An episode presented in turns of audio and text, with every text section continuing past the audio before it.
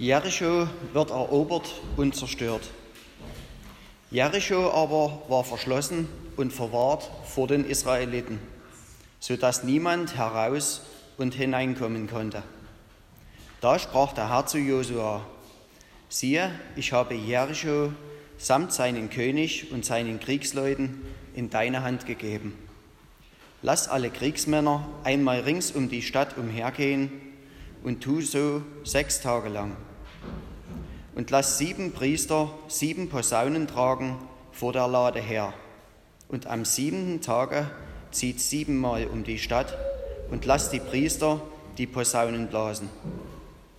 Und wenn man das Horn bläst und ihr Schall und ihr den Schall der Posaune hört, so soll das ganze Volk ein großes Kriegsgeschrei erheben. Dann wird die Stadtmauer einfallen und das Volk soll hinaufsteigen ein jeder, wo er gerade steht. Da rief Josua, der Sohn Nuns, die Priester und sprach zu ihnen, traget die Bundeslade und lasst sieben Priester sieben Posaunen tragen vor der Lade des Herrn. Zum Volk aber sprach er, geht hin und zieht um die Stadt, und wer bewaffnet ist, soll vor der Lade des Herrn hergehen. Als Josua das dem Volk gesagt hatte, trugen die sieben Priester sieben Posaunen vor dem Herrn her und gingen und bliesen die Posaunen. Und die Lade des Bundes des Herrn folgte ihnen nach. Und wer bewaffnet war, ging vor den Priestern her, die die Posaune bliesen, und das übrige Volk folgte der Lade nach. Und man blies immerfort die Posaunen. Josua aber gebot dem Volk und sprach, ihr sollt ein Kriegsgeschrei erheben, noch, noch eure Stimme hören lassen, noch soll ein Wort aus eurem Munde gehen, bis auf den Tag, an dem ich zu euch sage, macht ein Kriegsgeschrei, dann sollt ihr das Kriegsgeschrei erheben. So ließ er die Lade des Herrn einmal rings um die Stadt ziehen, und sie kamen zurück ins Lager und blieben über Nacht im Lager. Und Josua machte sich früh am Morgen auf, und die Priester trugen die Lade des Herrn. So trugen die sieben Priester die sieben Posaunen vor der Lade des Herrn her und bliesen immerfort die Posaunen. Und wer bewaffnet war, ging vor ihnen her, und das übrige Volk folgte der Lade des Herrn, und man blies immerfort die Posaunen. Am zweiten Tage gingen sie auch einmal um die Stadt und kamen zurück ins Lager. So taten sie sechs Tage. Am siebenten Tag aber, als die Morgenröte aufging, machten sie sich früh auf und zogen in derselben Weise siebenmal um die Stadt. Nur an diesem Tag zogen sie siebenmal um die Stadt. Und beim siebenten Mal, als die Priester die Posaunen bliesen, sprach Josua zum Volk, macht ein Kriegsgeschrei, denn der Herr hat euch die Stadt gegeben. Amen. Amen. Vielen Dank für den Bläserchor. Meine letzte Information war, dass ihr keinen, äh, den, äh, keinen Satz habt, aber deswegen habe ich eigentlich das mitgebracht. Aber ihr habt es schon vorgesungen oder vorgespielt. Ich werde es mal vorsingen. Und für die Gemeinde, ähm, ihr habt ja als Liedzettel den äh, Text bekommen und rechts ist da die Übersetzung von dem bekannten, berühmten Spiritual. Joshua fit the Battle of Jericho. Joshua fit the battle of Jericho, Jericho, Jericho. Joshua fit the battle of Jericho, and the walls came tumbling down. You may talk about your Gideon, you may talk about your Saul. There's no like good old Joshua at the battle of Jericho. Joshua fit the battle of Jericho, Jericho, Jericho. Joshua fit the battle of Jericho, and the walls came tumbling down. Up the walls of Jericho, he marched with spear in hand. Go blow the drum horns, Joshua cried, cause the battle is in my hand. Joshua Fiddle Battle of Jericho, Jericho, oh Jericho. Joshua the Battle of Jericho, and the walls came tumbling down. The lamb ram sheep oh, begins to blow, the trumpets begin to sound. Joshua commanded the children to shout, and the walls came tumbling down. Joshua Fiddle, oh Jericho, Jericho. Jericho, Joshua Fiddle Bell of Jericho, and the walls come tumbling down this morning. Joshua Fiddle Bell of Jericho, Jericho, Jericho, Joshua Fiddle Bell of Jericho, and the walls come tumbling down.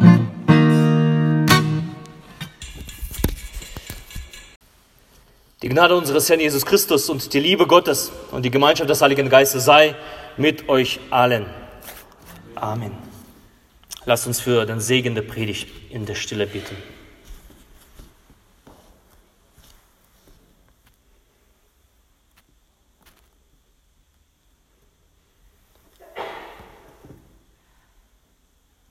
Herr, dein Wort ist meines Fußes Leuchte und dein Licht auf meinem Wege.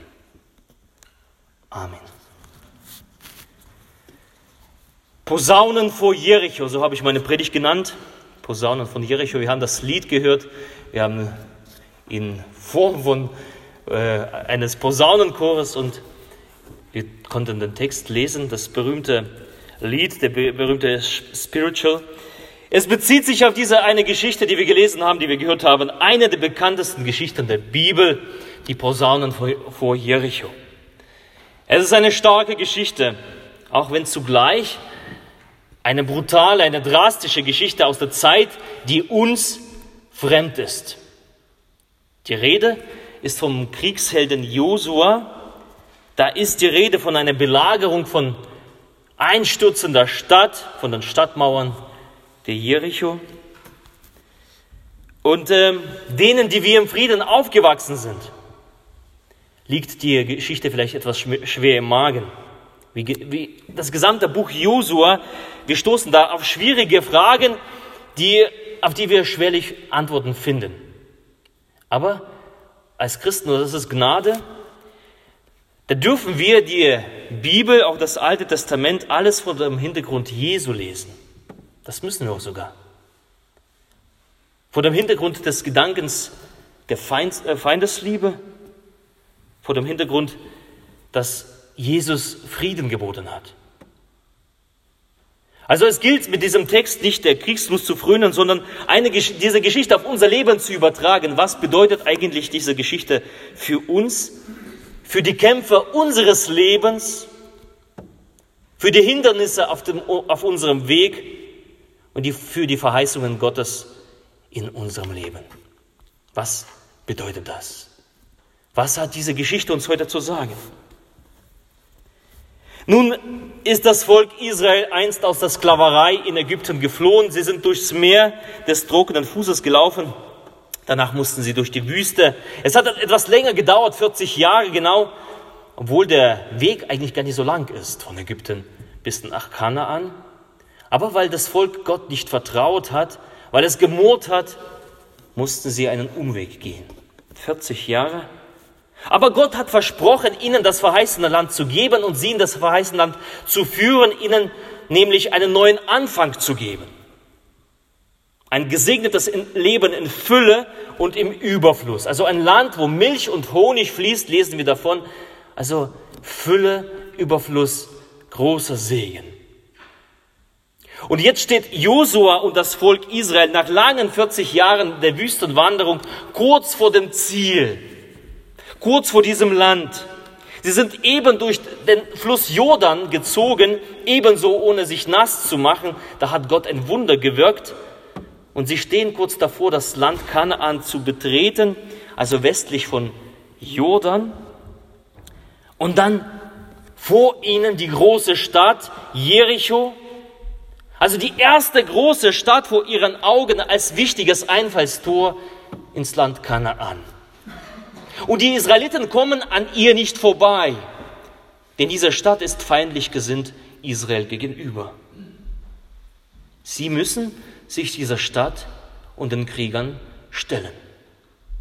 Und wir lesen, Jericho aber war verschlossen und verwahrt vor den Israeliten, sodass niemand heraus oder hineinkommen konnte. Und ich kann mir da gut vorstellen, wie Mutlosigkeit sich breit macht. Und das ist wie aus dem Leben gegriffen. Ich weiß nicht, ob du es auch so kennst. Du stehst kurz vor dem Durchbruch, du stehst kurz vor der Erfüllung der Verheißung Gottes. Das gute Land ist zum Greifen nah, doch du musst zuerst an einem großen Hindernis vorbei, an einem Jericho, das dazu noch verschlossen und verwahrt ist. Also du kannst nicht einfach dorthin durchspazieren und du bist da. Und ich denke, das kennt jeder von uns. Die Hindernisse unseres Lebens, die Hindernisse zum erfüllten Leben. Und sie türmen sich vor uns auf und nehmen uns alle Kraft und Freude. Das können Dinge sein in der Familie. Ein großer Streit steht dir im Wege, im Wege der Versöhnung. Menschen verschließen sich voreinander und verwahren sich voneinander. Du kommst nicht in den Segen hinein, weil es im Wege steht. Du kommst nicht weiter. Oder eine Krankheit, das betrübt dich und nimmt dir die ganze Lebensfreude, die ganze Lebensfülle. Sie ist ebenso wie diese verschlossene und verwahrte feindliche Stadt. Du musst an ihr vorbei. Für mich persönlich sind das Dinge in meinem Dienst. Man müsste denken, du gehst unter dem Segen Gottes und in den Segen Gottes hinein und dann steigen Probleme empor, Zwistigkeiten, Auseinandersetzungen, Differenzen, Dispute oder vielleicht äh, gewisse Reibereien. Die Marschrichtung ist klar, aber etwas steht im Wege. Und du musst dort vorbei. Die Stadt Jericho zeigt ihre wahre Größe. Und da kann man ganz, ganz viele Dinge aufzählen. Und wenn jeder persönlich für sich in sich hineinhorcht, der weiß, weiß ich, was ich meine. Was ist Jericho in deinem Leben? Was hindert dich an einem erfüllten Leben? Was ist das?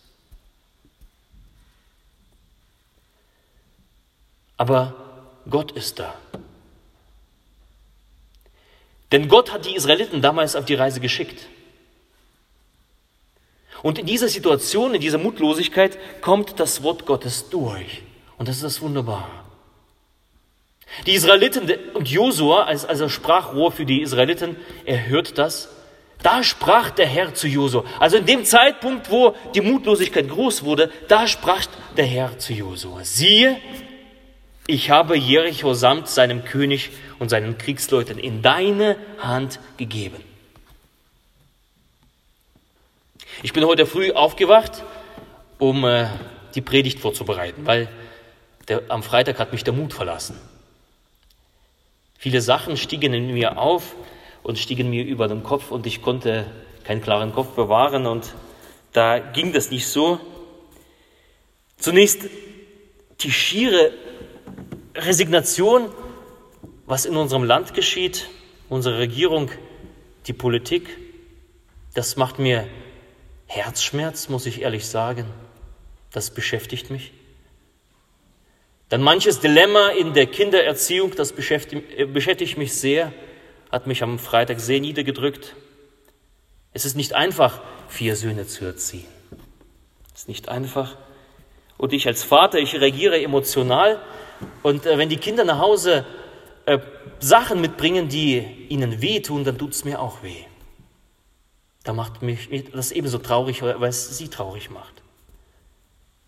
Dann manche Herausforderungen in der Gemeinde, manche Herausforderungen der Kirche, das zerbricht mir den Kopf. Dazu kommt noch wochenlange Schmerzen in der Ichias. Das trägt nicht unbedingt dazu bei, dass, es, dass da Mut kommt, Freude aufkommt. Und da habe ich nämlich am Freitag aufgegeben, die Predigt zu schreiben, zu arbeiten. Äh, deswegen, Samstag ist mein freier Tag. Gott sagt, 24 Stunden in, in der Woche sollst du nichts tun. Samstag tue ich nichts, da bin ich gehorsam. Meistens. Dafür stand ich heute früh auf. Ich bin in mein Arbeitszimmer gegangen und ich, das ist ja wunderbar, mein Arbeitszimmer hat ein riesengroßes Fenster und da blicke ich aus dem Fenster und die Sonne war noch nicht aufgegangen. Aber die Mo Morgenröte, die Morgendämmerung setzte ein und ich habe ein Foto gemacht, was wunderbares. Also die Sonne war noch nicht aufgegangen. Unten alles dunkel, auch das Haus von Herrn Georgi dunkel, ja, in der Finsternis, in der, im Schatten. Aber am Horizont schon ein bisschen orange, gelb und dann oben der dunkle Himmel und der wurde langsam nach und nach blau. Kennt ihr das? Wunderbares Bild, total schön. Nach oben wird das blau. Und ich wusste in dem Augenblick, hey, bald geht die Sonne auf. Ich wusste das, weil wir das jeden Morgen erleben, weil wir es wissen. Und jemand, der die Morgendämmerung anschaut, wie er früher aufsteht, der weiß es um die Schönheit. Und durch die, durch die Finsternis hindurch erblickte ich schon im Geiste die Sonne. Ich wusste, dass die Sonne kommt. Und tatsächlich, etwas weniger als zwei Stunden, da, da ließ sich die Sonne blicken.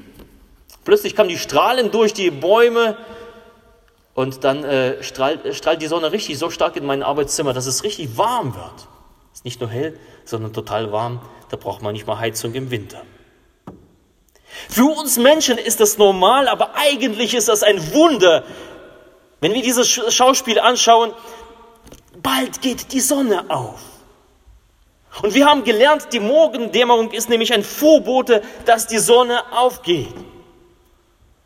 Wir haben gelernt, auch durch die Finsternis hindurch, wir wissen, die Sonne geht auf. Diese Geschichte lehrt uns ebenso. Siehe durch das Hindernis hindurch. Hindernis deines Lebens.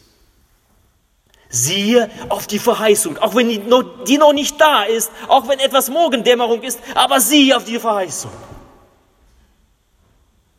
Die Sonne geht auf. Gott geht auf und das hat er versprochen. Gott wird alles gut machen.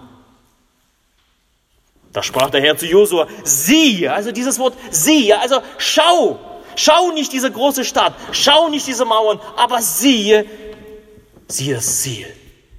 Ich habe Jericho samt seinem König und Kriegsleuten in deine Hand gegeben. Siehe das an, siehe den Sieg. Obwohl die Stadt noch da ist. Josua, schau auf den Sieg. Schau auf die Vision, Gottes, die Gott dir in, deine, in dein Leben gibt. Ein Leben braucht eine Vision. Ein Leben ohne Vision ist kein Leben. Eine Ehe ohne eine Vision ist keine Ehe. Da bist du irgendwie, äh, machst du irgendwas. Wenn du keine Vision hast, ist das, ist, macht das keinen Spaß, macht das keine Freude. Und der erste Streit ist schon ein Grund für, äh, für die Trennung. Jede Kindererziehung braucht eine Vision. Jede Arbeit, wenn du auf Arbeit gehst, musst du vor dir etwas sehen, was noch nicht da ist. Ich denke gerade an Herrn Auerbach. Ja, an Sie. Sie bauen da wunderbar äh, mit, mit, mit, mit Holz und so weiter. Und ich kann mich noch erinnern, äh, in, in Grumbach, das Haus der Stille, daneben das, das Haus, wie furchtbar das alles aussah. Die ganzen Balken, alles morsch. Aber wir haben gesehen damals schon, das Haus wird gut und das wurde schon vermietet, oder? Die Wohnungen wurden schon vermietet, bevor das Haus richtig gebaut wurde. Also wir haben das gesehen. Vision. Was siehst du in deinem Leben?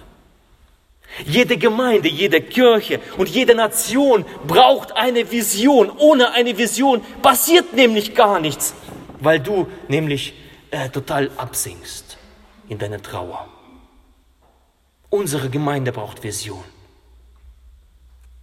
Dass wir dieser Vision nachfolgen. Wenn, wenn wir das nicht haben, passiert hier nichts.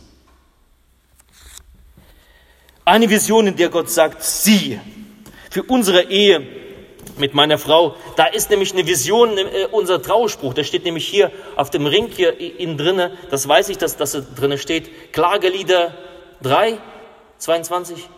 Ja, Klagelieder. Aber die Güte des Herrn hat kein Ende, sein Erbarmen hört niemals auf. Es ist jeden Morgen neu. Groß ist deine Treue. Das bedeutet, äh, manche können das, ja, sie sagen so, so schön, ja, wir lassen die, die Sonne nicht über uns, hier, nee, Quatsch, wir lassen die Sonne nicht über unserem Zorn untergehen, ja, äh, das passiert bei uns nicht so, ja, wir können das manchmal nicht, aber wenn wir morgens aufwachen, das erinnert mich daran, das gibt mir keine Ruhe.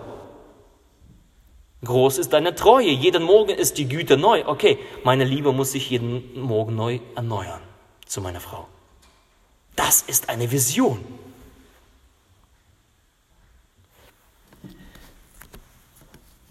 Für unsere Kinder gehört, als sie geboren sind äh, und äh, sie getauft werden müssen, da haben wir gehört, was ist die Berufung für ihr Leben? Da haben wir einfach Gott gefragt, was ist, was hat er für sie bereit? Da haben wir für sie äh, im Hören, und das glauben wir, wir haben für sie passende Trausprüche ausgesucht, also nicht im Internet so ein bisschen eingegeben, Trausch, äh, hier taufspruch.de und da findest du eine ganze Liste. Nein, wir haben gehört und dann wirklich äh, durchgesucht. und wir sprechen diese Sprüche über unseren Kindern aus. Eine Vision. Und manchmal durch die Hindernisse hindurch. Wir segnen unsere Kinder. Und wir sind gewiss, dass Gott ihnen diese Lebensfülle schenkt und ihnen äh, und ihre Hand nimmt und treu bleibt, wie er über ihnen verheißen hat, über ihrem Leben. Also an die Eltern, segnet eure Kinder mit der Vision, die Gott in ihr Leben gegeben hat. Erinnert sie daran. Als Pfarrer für mich persönlich da gilt die Ordinationszusage von Gott. Vor vier Jahren wurde ich hier ordiniert. Ich glaube, äh, letzte, also diese Woche war es genau vor vier Jahren. Und da hat man mir die Hände auf, auf, auferlegt und mich in meinen Dienst eingeführt. Und das ist nicht nur ein Akt, das verstehe ich nicht nur einfach, dass man, dass man das einfach so gemacht hat. Nein, ich glaube, dass Gott mir etwas in diesem Akt zugesagt hat. Er hat mir etwas gegeben, wo, wo, wo, worunter ich stehen darf. Und das ist groß. Der Segen Gottes ist mächtig. Die Vollmacht Gottes, die er gegeben hat, ist mächtig. Und ich glaube das. Ich ergreife das. Und darum berufe ich mich immer wieder, wenn ich einen Jericho von mir sehe, auf meine Ordinationszusage von Gott. Denn es ist nicht nur meine Treue, dass ich Gott geschworen habe, ihm zu dienen, in dieser Gemeinde und in unserer Kirche, sondern es ist die treue Zusage zu mir. Gott steht zu mir. Wie wunderbar. Und auch unsere Kirche. Wenn wir unsere Kirche anschauen, da sind die Mauern groß und mächtig, vor denen wir stehen. Gefährlich sehen die Türme aus, die bedrohen uns. Aber für die Kirche heißt die Verheißung, siehe, ich bin bei euch aller Tage bis an der Weltende. Gott ist da, siehe. Siehe durch die Hindernisse hindurch. Und ich möchte sehen und ich möchte glauben. Was ist das Jericho deines Lebens und wie lautet deine Verheißung? Kennst du deine Verheißung für dein Leben? Was Gott über dir ausspricht? Was ist das? Was ist das, worauf du blicken kannst durch die Hindernisse? Deine Sonne. Und es ist schlussendlich ein Vertrauen darauf, dass Gott alles zum Guten führen wird. Alles. Wir wissen aber, dass denen, die Gott lieben, alle Dinge zum Besten dienen, denen, die nach seinem Ratschluss berufen sind. Römer 8. Es ist ein Vertrauen, in dem wir schauen auf das, was Gott verheißen hat. Und als drittens Posaunen der Erinnerung. Vision ist gut und wichtig zu wissen, Gott hat über die Umstände entschieden. Gott hat das letzte Wort. Die Lösung deines Problems ist eigentlich, ist eigentlich eine fest beschlossene Sache bei Gott. Das ist fest beschlossen. Also da, da, da gibt es keinen Zurück. Wenn Gott eine Zusage trifft, dann, dann ist das so. Dann ist es in Stein gemeißelt. Nur geschieht es meist nicht sofort und das wissen wir. Nicht gleich. Nicht, wenn es uns passt, sondern wenn es Gott passt. Und der Erfüllung der Verheißung geht etwas voraus. Die Läuterung unserer Herzen und unsere Treue. Der Durchbruch kommt, wenn die Zeit erfüllt ist. Wie komme ich darauf? Josua sagte, sieben Tage lang sollte jeden Tag einmal um die Stadt marschieren, nehmt die Bundeslade mit, die sieben Priester sollen vor der Bundeslade hergehen und die Hörner blasen. Und am siebten Tag sollt ihr siebenmal um die Stadt marschieren und danach lange in die Hörner blasen. Und wenn, ein, wenn ihr das hört, erhebt ein lautes Kriegsgeschrei, denn die Stadt ist in euren Händen. Stellt euch mal vor, das sind bewaffnete Männer, das Volk, die haben die Stadt vor sich, das Hindernis vor sich, was man eigentlich anpacken müsste. Und was, was sollen die tun? Sie latschen sieben Tage um die Stadt rum und tun nichts, gar nichts. Im Schweigen sogar. Im Schweigen um die Stadt und dann am siebten Tage sogar siebenmal und nichts passiert. Was haben die Israeliten wohl gefühlt? Also die konnten ja nicht reden, aber fühlten, äh, denken und fühlen konnten sie ja schon. Ich glaube, dass da auch welche da waren, die gesagt haben, was ist denn das für ein Affentheater? Was machen wir hier überhaupt? Warum rennen wir immer wieder um die Stadt rum? Einen Tag, zweiten Tag, dritten Tag und dazu noch die, die, die Bläsermusik. Wozu? Ich gehe heim. Das reicht mir. Das ist mir zu wenig. Passiert doch nichts. Es bringt doch nichts. Es bringt nichts, um die Stadt herumzulatschen. Nun, die sieben Tage, also die Zahl sieben ist eine vollkommene Zahl. Und die Botschaft für uns heißt, bleibt dran, bis die Zeit erfüllt ist. Bleibt dran, bleibt treu, denn da zeigt sich die wahre Liebe zu Gott. Da zeigt sich wahre Liebe, wahre Hingabe in der Treue. Lasst euch nicht entmutigen. Das ist die Botschaft. Sieben Tage lang, bis die Zeit vollkommen ist. Bleib treu, bis Gottes Verheißung eintrifft. Auch wenn du es nicht siehst, bleib treu dabei. Bleib treu im Glauben, auch wenn nichts passiert. Haltet aus, hart, sagt die Bibel. Das ist so ein, so ein wunderbares Wort, ja, harren. Versteht heute nicht jeder, was, was das Harren bedeutet, weil äh, man nicht mehr gewohnt ist zu harren. Junge Leute, wisst ihr, was Harren ist? Was ist Harren? Hart auf Gott. Keine Hände, seht ihr? Passiert nicht. Ich erkläre es euch. Harren, also aushalten. Bleibt dran, auch wenn es langweilig ist. Auch wenn es nichts passiert. Bleibt dran, sagt Gott. Und ich habe in meinem Arbeitszimmer, auf meinem Arbeitstisch, ein, ein, so, so, ein, äh, so, so ein Holzding äh, in Form eines Flügels. Das habe ich mal auf Korsika gefunden. Und äh, der Großvater von Tini, von meiner Frau, hat nämlich was eingraviert. Jesaja 40, 31. Aber die auf den Herren harren, kriegen neue Kraft. Dass sie auffahren mit Flügeln wie Adler, dass sie laufen und nicht matt werden, dass sie wandeln und nicht müde werden. Also harren. Haltet aus. Bleibt treu. Darin zeigt sich die wahre Stärke. Darin kriegst du neue Kraft. Darin lässt Gott dich wachsen wie ein Adler. Ja, Adler fliegt oben und nicht äh, irgendwie hier läuft immer rum auf der Erde und hat keine, äh, keine, kein, keinen Überblick, sondern er hat Überblick. Das schenkt dir Gott, wenn du harrst, wenn du aushältst, wenn du treu bleibst, wenn du in der Liebe Gottes treu bleibst, in seinen Verheißungen.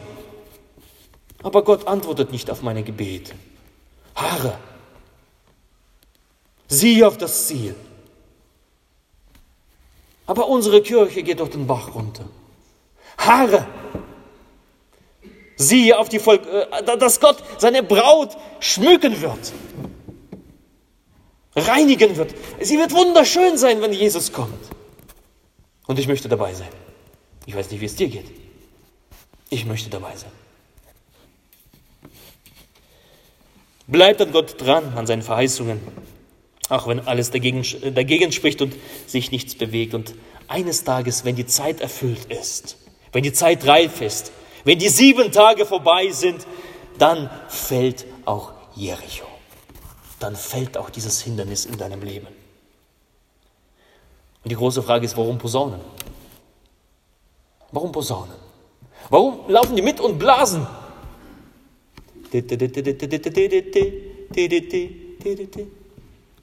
Ob die das gespielt haben? Keine Ahnung. Warum eigentlich? Warum die Posaune? Nun, die Posaune ist ein Instrument der Wachsamkeit.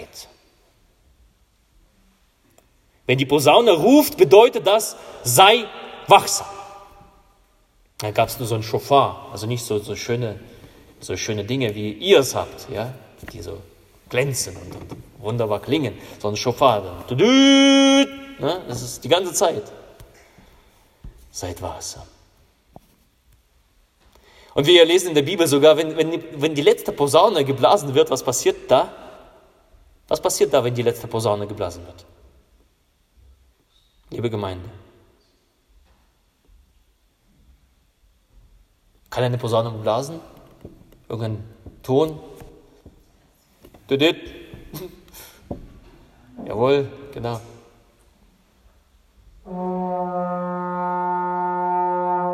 Was passiert, wenn ihr dieses Geräusch von oben hört? Was passiert da? Die Bibel sagt, da werden die Toten auferstehen. Da werden die Toten auferstehen. Die Posaune bläst zur Auferstehung. Steh auf. Steh auf. Sei wachsam. Und sinnbildlich heißt das für uns, wach auf, sammle dich, der Herr ist bei dir, erinnere dich daran, lauf nicht weg. Auch wenn es nicht immer die Posaune jeden Tag in deinem Leben ist, aber Posaune deines Herzens. Lass den Herrn immer die Posaune in deinem Herzen blasen. Bleib am Volk Gottes. Entferne dich nicht. Bleib in der Gemeinschaft Bleib und halte fest an dem, was Gott für dein Leben verheißen hat, in dein Leben hineingesprochen hat, bis der siebente Tag kommt und er wird kommen und solange wird die Posaune blasen. Höre auf die Posaune. Höre auf die Posaune. Bleib wachsam. Schlaf nicht ein. Werde nicht müde im Glauben. Gib nicht auf. Die Verheißung wird sich erfüllen. Das Jericho wird fallen. Posaunen vor Jericho, möge diese Geschichte dich heute ermutigen, möge sie dich sammeln und möge sie dich zu Wachsamkeit im Glauben rufen. Und der Friede Gottes, der höher ist als alle Vernunft, er bewahre eure Herzen und Sinne in Christus Jesus. Amen.